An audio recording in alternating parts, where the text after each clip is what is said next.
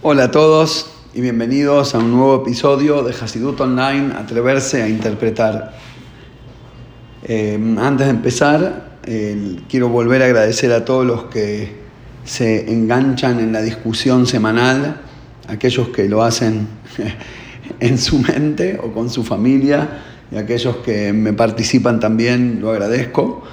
Eh, con los, temas que estudiamos, que debatimos, los análisis, los comentarios, los chistes y demás. Eh, y también quiero invitar a todos los oyentes a participar y contarles que eh, sponsorear un podcast entero no es la única manera de participar de manera activa. Eh, simplemente decir aquí estoy con el valor de un café por clase cada un par de meses también ayuda mucho para hacer el proyecto viable y que puedan seguir viniendo los audios. El concepto de la perayá que vamos a analizar esta vez, hay, hay una, historia interesante en la mitad de la Parashat Matot eh, que nos cuenta en, la, la, división aparente de dos tribus y media.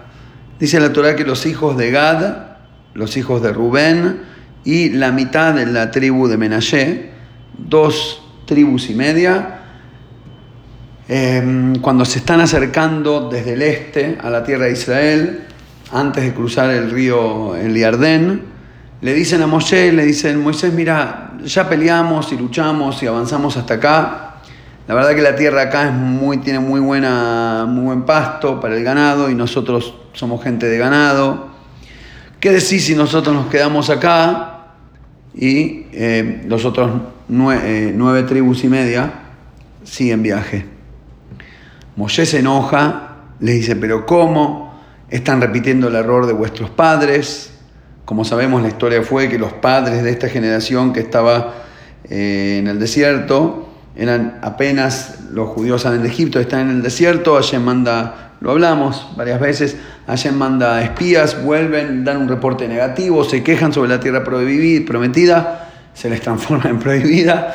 Hashem eh, les dice, ustedes no van a entrar por no apreciarla, etcétera, etcétera. Fueron castigados, pasaron casi 40 años y recién la próxima generación, los hijos, están ahora por entrar a conquistar la tierra prometida y ahora de vuelta, no, mejor no que, y si mejor me quedo. Entonces Moshe le dice, pero otra vez van a hacer el mismo error que sus padres y van a debilitar el corazón de sus hermanos. ¿Cómo es que tus hermanos van a entrar a pelear y vos te vas a quedar acá eh, pastoreando tranquilito? Y ellos le dicen, no, solo si nos dejás. Igual obviamente la intención no fue eh, no participar de la lucha, eh, no hacerme cargo del costo, digamos, de la conquista de la tierra prometida. Nosotros vamos, entramos con todos, peleamos, conquistamos. Y cuando terminan, volvemos acá, del otro lado del Jordán. Nosotros queremos esta parte de la tierra, no la de adentro, si no te molesta. Queremos la periferia, no el centro, si no te molesta mucho. Y Moshe les dice, ah bueno, sí, dale. Y les aceptó. Entraron, pelearon, volvieron. Ahora, la verdad que llama la atención toda la historia.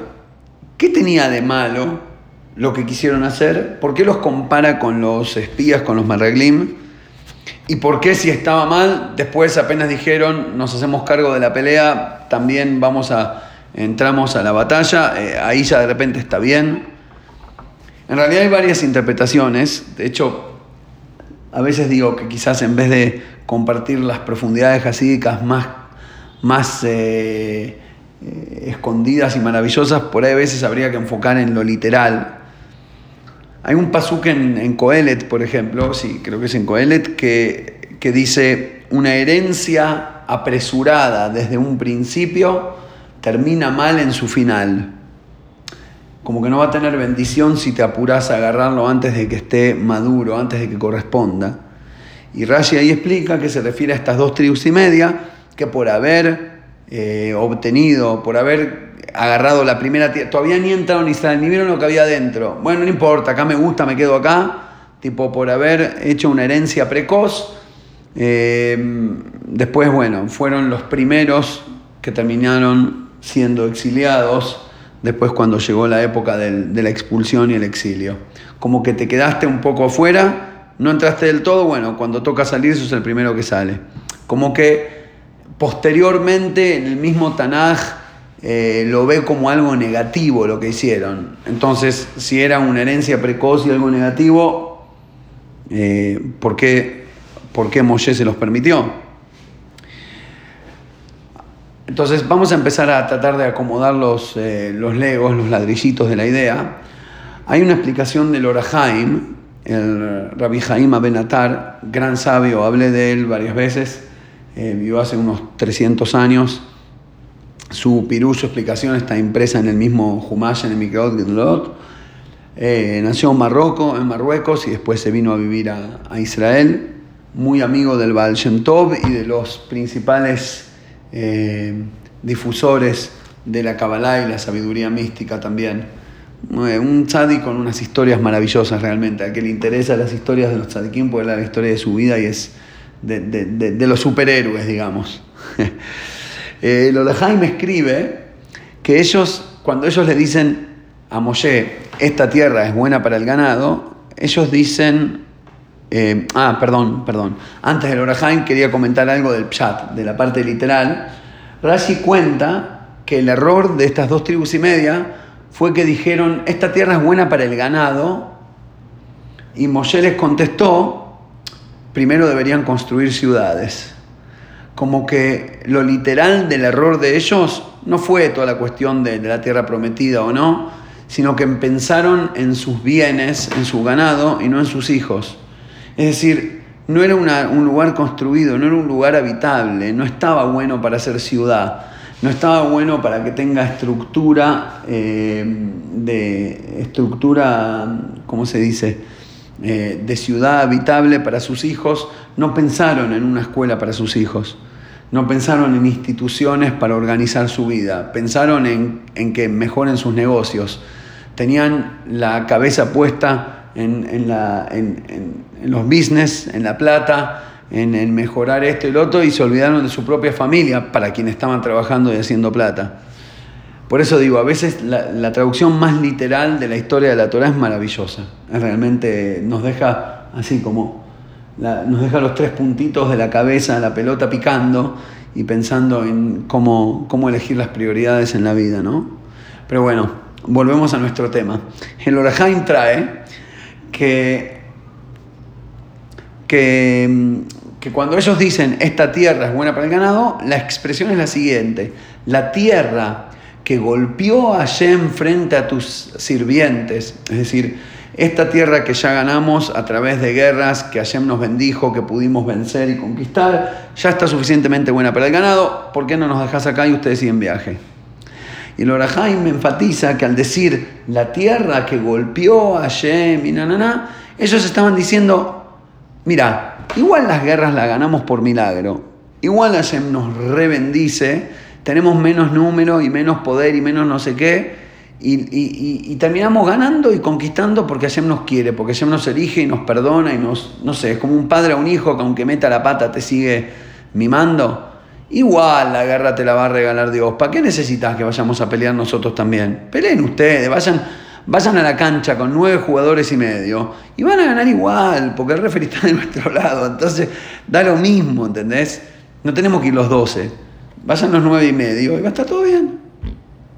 Ahora, el rey dice, pará, pero entonces si ese es el punto, entonces ellos eran recreyentes. El no ir a la guerra no era porque no creían en Hashem como sus padres, los espías, que decían, oh, Hashem no podrá conquistar la tierra, esta gente son gigantes, nos queda grande la misión. Los espías, una generación antes, temían a la conquista porque les quedaba grande. Ellos decían no nos necesitas porque nos queda chica. Entonces no es el mismo pecado aparentemente, es lo opuesto.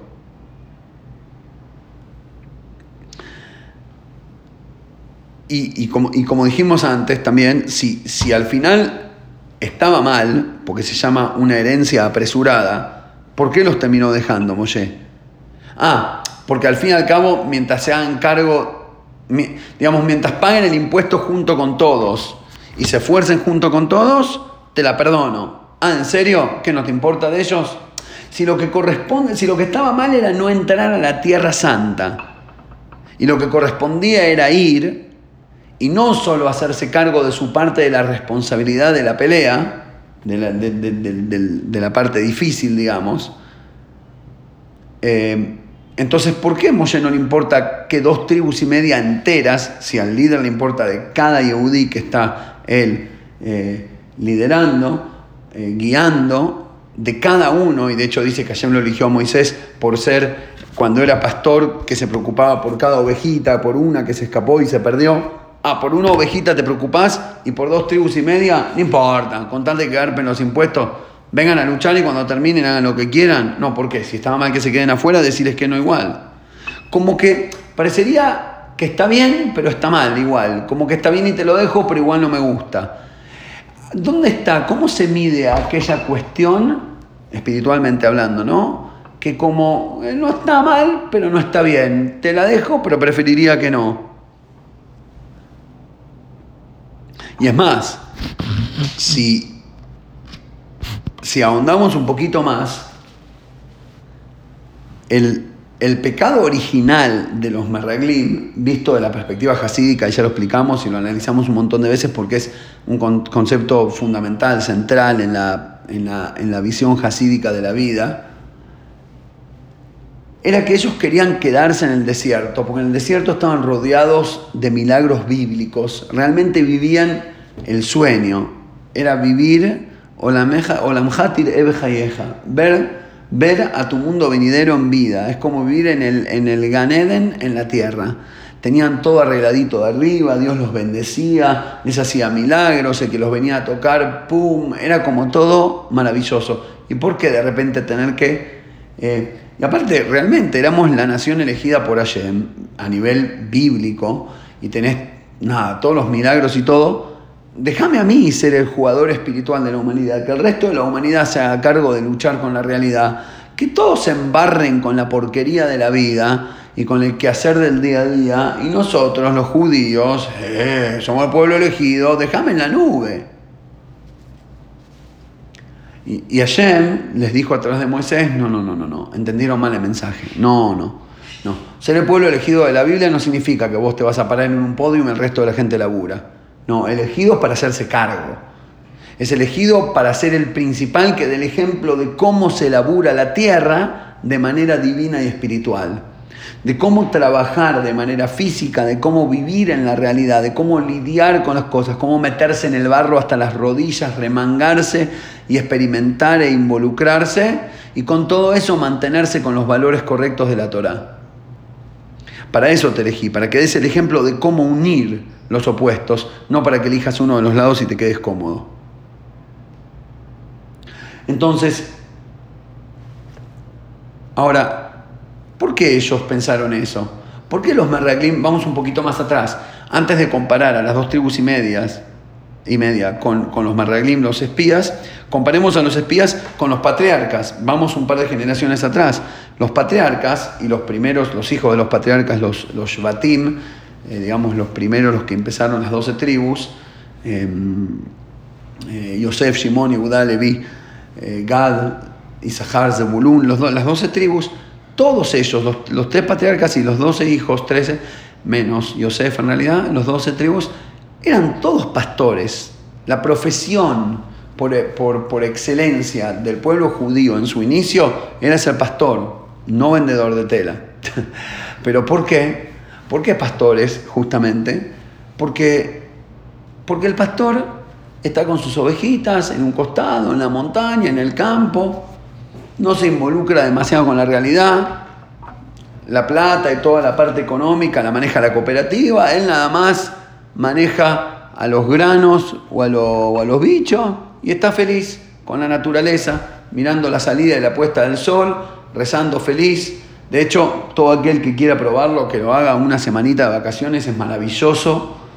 Rajarse a la montaña o al campo y estar solo con Hashem, literalmente. Y bueno, con un par de seres queridos también vale, porque igual son parte, son parte de, la, de la vista linda, de la vista de la montaña. Estás ahí separado de todo, conectado. Es el Ganeden. ¿Para qué volver a la ciudad, al lío, a la locura? a la, toda la, y de hecho ellos pensaban que estaba bien porque los patriarcas y los Shuatim no hicieron. Entonces, ¿por qué para los espías elegir quedarse en el desierto, que no sé, es otro tipo de paisaje, pero bueno, también protegido espiritualmente, eh, estaba tan mal? Y la respuesta que nos da el Rebe es porque esto era antes de la entrega de la Torá y esto era después de la entrega de la Torá. Es verdad, Abraham, Isaac y Jacob eran lo más elevado, lo más santo, lo más genio, todo lo que quieras, pero no tenían la Torá. Hashem no se les había revelado en el monte de Sinai. Tenían la misma tradición y hablaban con Dios igual, pero la Torá hizo un cambio esencial en la dinámica de la relación entre el Yehudí y la realidad. ¿Por qué Hashem nos dio la Torá? No porque no la sabíamos antes, y de hecho los patriarcas ya se las había contado, así, por teléfono, digamos, sin reunirse cara a cara en el café de Sinai. Café Sinai, ¿suena bien? Sin reunirse cara a cara, allá ya se los había dicho. Es decir, en el monte de Sinai Hashem no nos entregó la Torah, la Torah ya estaba entregada. Lo que ocurrió en el monte de Sinai fue la, la, entrega, es decir, la transmisión de arriba hacia abajo, que Dios, el Todopoderoso, la espiritualidad, el mensaje divino, baje a la tierra y toque tierra.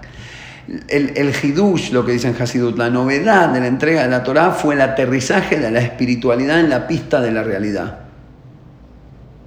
Ahora, si lo entendemos de esa manera, el Midrash nos dice que antes de la entrega de la Torah había como un decreto que lo, elevado, los habitantes de los mundos supremos, para decirlo de alguna manera metafórica, no pueden bajar y cruzar la frontera hacia la realidad física, y los habitantes de la realidad física no pueden subir hacia lo espiritual.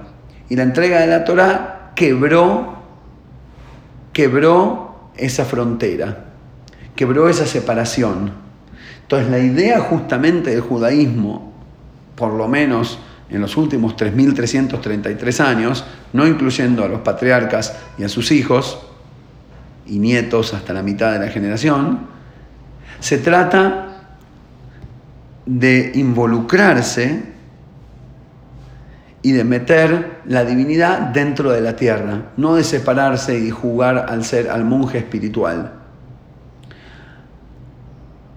Por eso, para los patriarcas no era pecado vivir de pastor alejado de la realidad, vivir de religioso, para decirlo de alguna manera, pero para, los, para sus nietos que salieron de Egipto, cuando ya estaban listos para entrar a la tierra prometida, sí es pecado, sí era pecado, porque a vos ya no te corresponde ser como... A mí me parece maravilloso este concepto, como que la Toire misma te cuenta que inclusive para los valores de la Torá espirituales y positivos y a los cuales aplaudimos grandiosamente, hay momentos.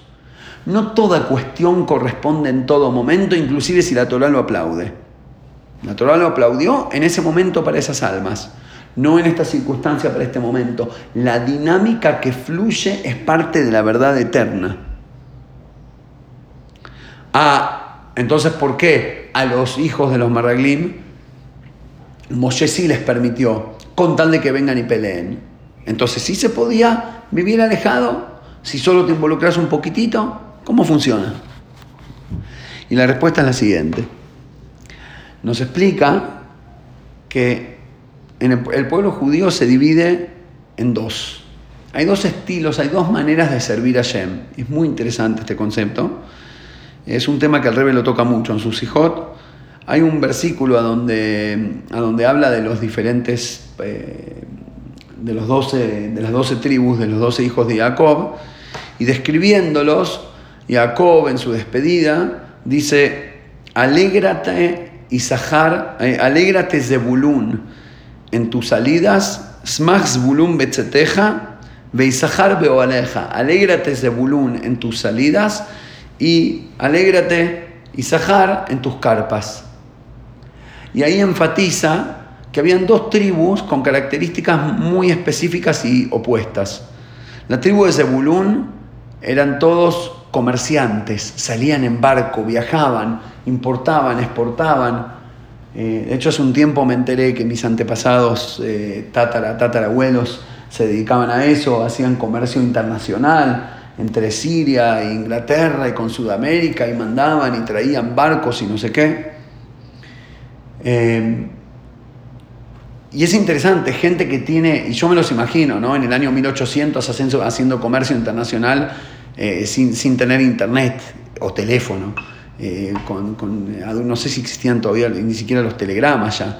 Eh, seguramente sí, pero lo que quiero decir es que era, eran gente osada, gente audaz, gente que vivía, que exploraba la vida, que salía, que, que invertía, que, que, se arriesgaba. Bueno, así también terminaron perdiendo todo antes de que yo llegue a la, a la película. Pero lo que quiero decir es que hay un, hay un yudí que, que su vida es involucrarse con la realidad, estar ahí, sacar el pecho. Eh, y no me refiero solo en el tema comercial, ¿no? obviamente a nivel bíblico es o comercio o estudio de Torah, pero comercio significa todo involucramiento con la realidad. Me parece que hoy una de las mejores expresiones de hacerlo es de la manera profesional, ¿entendés? El tipo que estudia ciencia, que se hace doctor, arquitecto, ingeniero, la persona, eh, la persona que se dedica al arte, a la vida, a, a explorar, a desarrollar, a involucrarse con la, con la experiencia humana para decirlo de alguna manera. Y después está el Isahar. El otro es el, judío espiritual, el que se va a sentar en la sinagoga y dedicarse a Dios, a la sabiduría suprema. Ahora, más allá del aspecto religioso, creo que también podríamos interpretarlo de manera, está el intelectual y está el, no sé cómo llamarlo, el que tiene los pies en la tierra. Está el tipo que va y que hace, y está el tipo que tiene que sentarse a, a desarrollar ideología, a ser aquel que, que, calcula, que piensa, que utiliza su visión, ya sea lógica o espiritual, mejor si son ambas, y, combinarlas y desarrollar. El otro día leí quién era uno de los grandes filósofos, no me acuerdo quién era, si era Immanuel Kant.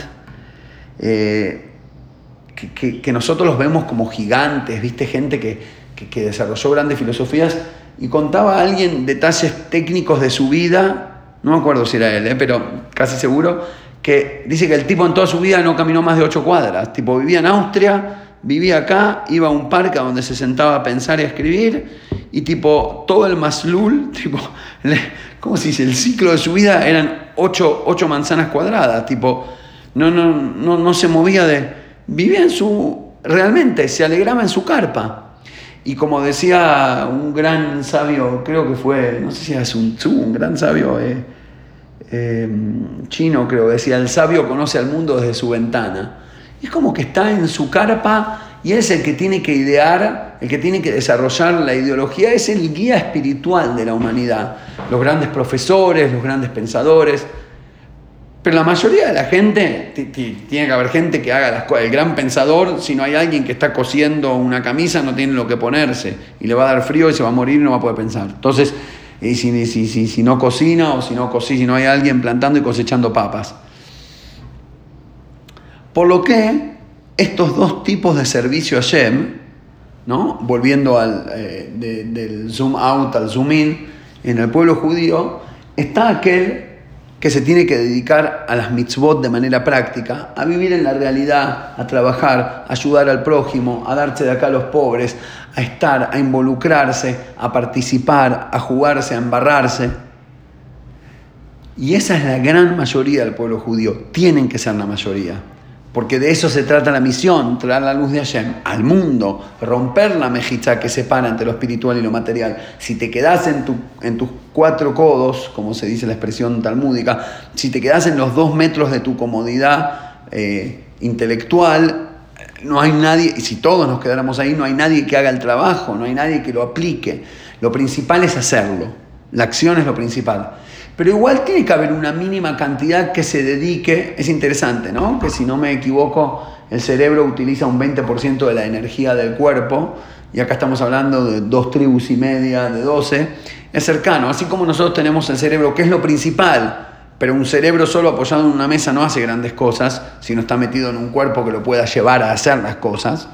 De la misma manera, esta, no sé, me da cosa llamarla élite, pero esta élite intelectual sirve solo si tiene el otro gran porcentaje de la sociedad, que es el que vaya y lo haga. ¿no? Está el departamento de Research and Development, eh, desarrollo, eh, investigación y desarrollo, pero si no está la gente que puede hacer el producto, no ganamos nada.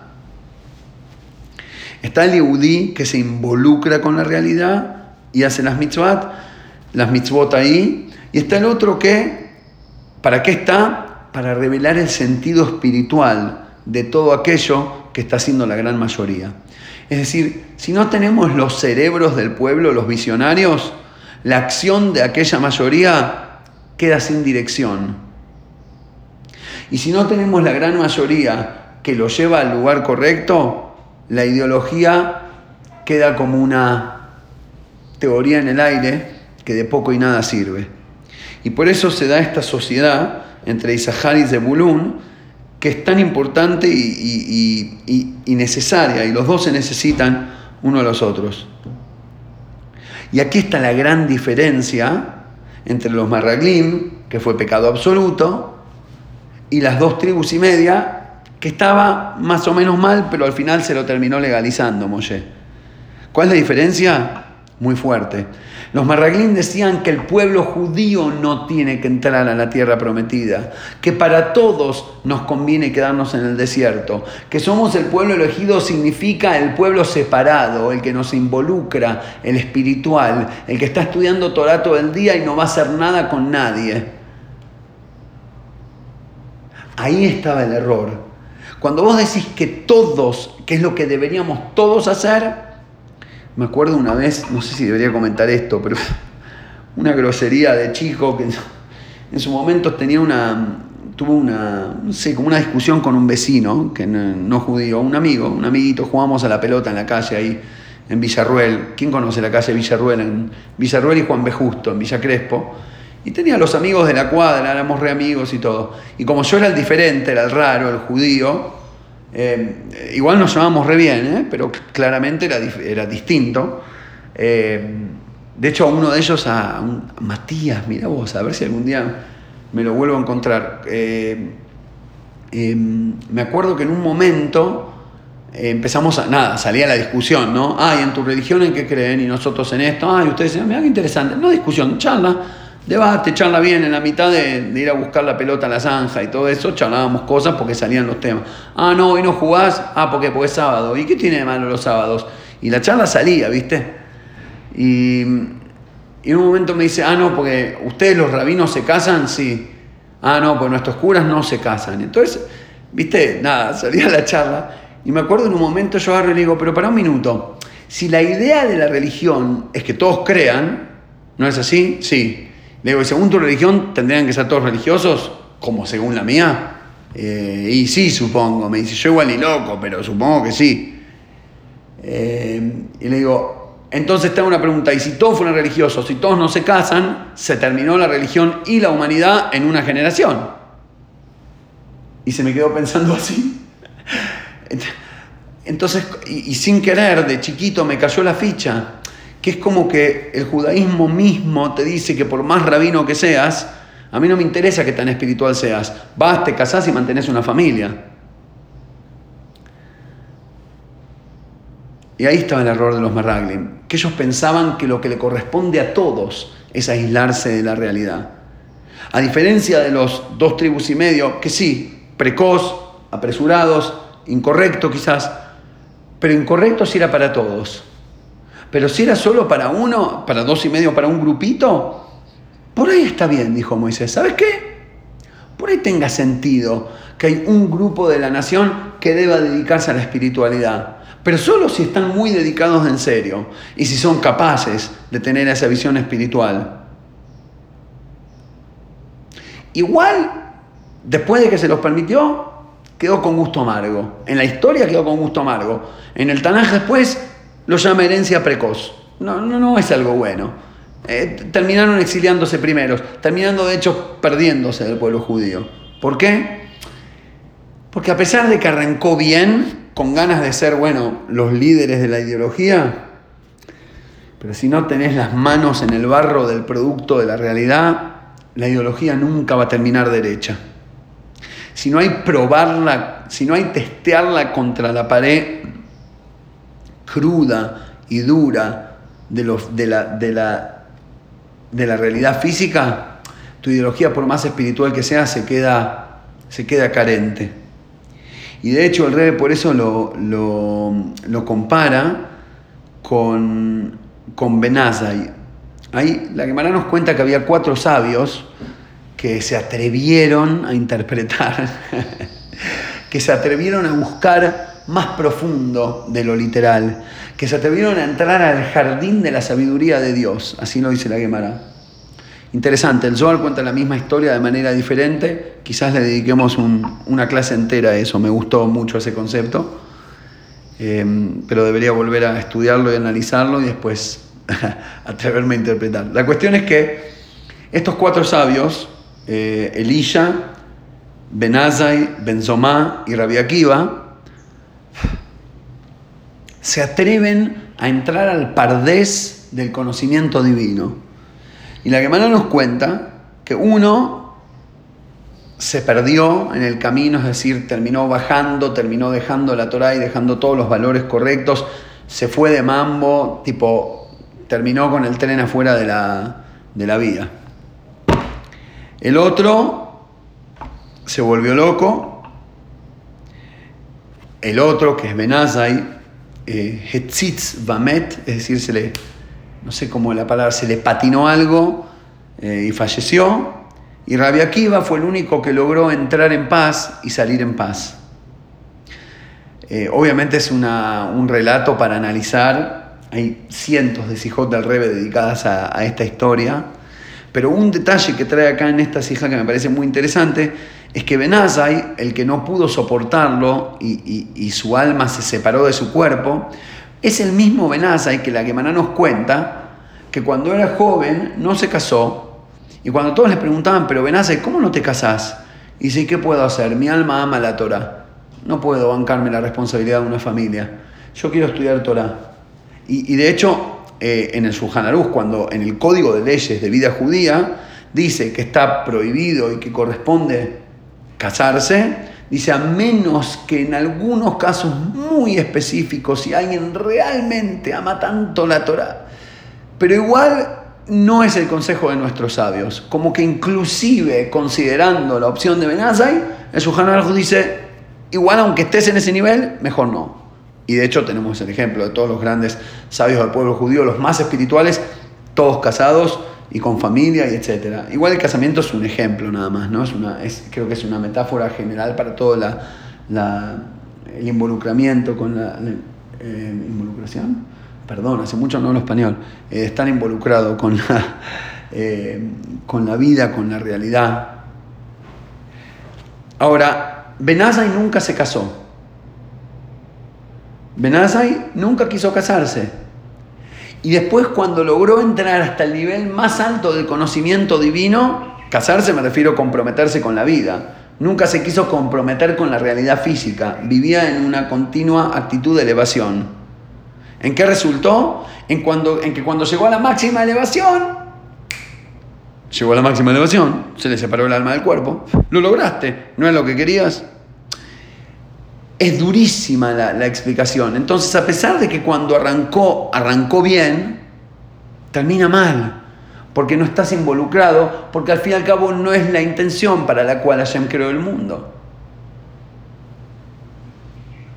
Y esa es la enseñanza que nos deja la para allá, que inclusive si te consideras un ser intelectual o un ser espiritual o una persona con visión o alguien que tiene eh, cierta capacidad, no sé, en lo que fuera, artística, profesional o demás, eh, quizás diría yo, no sé cómo es eh, en el mundo profesional, tiro la pelota a ver los oyentes que, conocen más, inclusive aquellos researchers que se dedican el 100% al desarrollo e investigación, estaría bueno que una vez por semana vengan a la clínica a tocar un paciente enfermo con las manos, a sentir el aliento de tos con pus que les choca contra la cara. Porque quizás después cuando estés en el laboratorio entiendas mejor de qué se trata por haber estado ese día en la clínica. Y quizás por eso es que el Rebe mandó a los Bajurí Yeshiva, a los chicos que estudian en la Yeshiva, son chicos tzadikim que estudian Torah todo el día, y el Rebe dice, no, pero bueno, los viernes a la tarde, cuando no hay estudio justo antes de Shabbat, salgan a la calle, involúcrense con el resto de la gente. Vayan a ponerle tefilín a la gente, a compartir algo de Torah con un tipo común. Y yo creo que el beneficio es doble, no solo para el que recibe a los chicos de Jabad que le venga a poner el tefilín a comentar algo de Torah por cinco minutos. Creo que los chicos de Jabad, el, el, alumno de Yeshiva que sale a la calle, se ve igual o más beneficiado de la interacción que aquel que recibió su enseñanza o su tefilín. Yo personalmente, de Bajur, lo viví, lo sentí. Vos salís a la calle, andás, vas a hablar con alguien y alguien te dice, no, pero a mí no me venga con todas estas pavadas y no sé qué. Te desafían te hacen pensar, te ayudan a meter los pies en la tierra, te dicen, sí, todo lindo creer en Dios, pero explícame cómo pasó este desastre de no sé qué. Te hacen preguntas que te hacen tambalear, te hacen preguntas que te ponen la ideología contra la pared y tenés que esforzarte mucho más para descubrir el verdadero sentido de las cuestiones. Y ahí creo que está la verdadera riqueza, cuando Isahar y Zebulun se juntan y no cuando las dos tribus y media se escapan a su herencia precoz. Esta es la idea de la semana. Espero de vuelta vuestros comentarios. Eh, y si Dios quiere, nos encontramos de vuelta la semana que viene.